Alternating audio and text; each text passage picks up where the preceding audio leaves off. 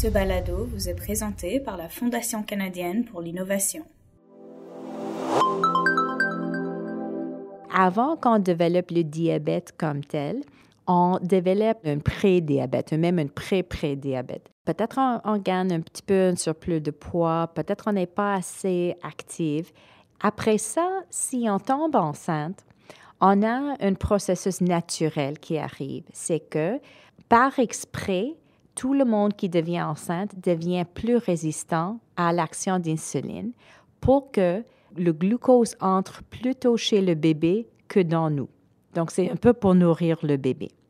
Mais si on a ce processus naturel avec euh, déjà un problème, avec déjà un pré-pré-diabète, par exemple, on va développer le diabète.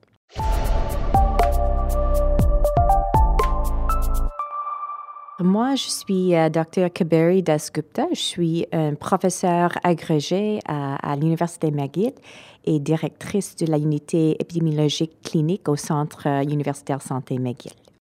Après la grossesse, normalement, les plupart des femmes, le diabète disparaît. On revient au pré-pré-diabète qu'on avait auparavant, au pré-diabète. Mais avec quelques temps, on gagne peut-être un peu plus de poids ou on devient encore moins actif. Et finalement, le niveau d'insuline n'est pas capable de vraiment supprimer le haut taux de glucose, de sucre, et ça monte. On dit que le, diabète dans la grossesse, ça, ça montre à tout le monde que cette femme-là est à risque dans les prochaines cinq ans, ils ont un haut risque à faire le diabète type 2 et dans une dizaine d'années, c'est environ 20 à 50% qui vont faire le diabète type 2. Donc, c'est comme une fenêtre pour agir.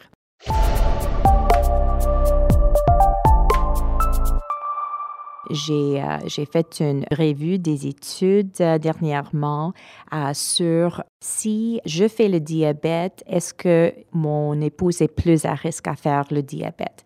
On a vu que l'augmentation de risque est environ 26% Pourquoi? Probablement parce qu'on on partage ah, les habitudes, les comportements chez nous. Souvent, on mange des choses semblables, souvent, on influence le, la quantité d'activité. C'est pour ça qu'il faut regarder les personnes dans la population, dans leur contexte, pour vraiment comprendre les pourquoi des maladies et comment on va ah, trouver des solutions.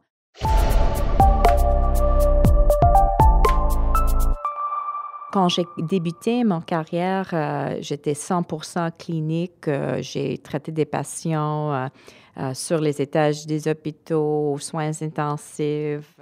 Puis, c'est sûr que diabète, hypertension sont des maladies qu'on voit souvent. Donc, on voit des gens qui font des infarctus de cœur, des accidents cérébrovasculaires, des insuffisances rénales qui tombent sur dialyse ou qui ont besoin d'un greffe, des gens qui perdent leur vision. Et après un certain temps, comme médecin, des fois on dit, est-ce qu'on pourrait faire d'autres choses pour prévenir? C'est important à traiter, c'est sûr qu'il faut qu'on les traite, mais est-ce qu'on peut prévenir ce type de problème et leurs complications? Et c'est ça de vraiment implanter des solutions euh, que notre nouveau euh, centre va aider à faire parce que c'est exactement le type de recherche qu'on fait, c'est de, de, de, trouver des stratégies, étudier les stratégies et implanter des stratégies. Il y en a un, grand besoin de ce type de travail.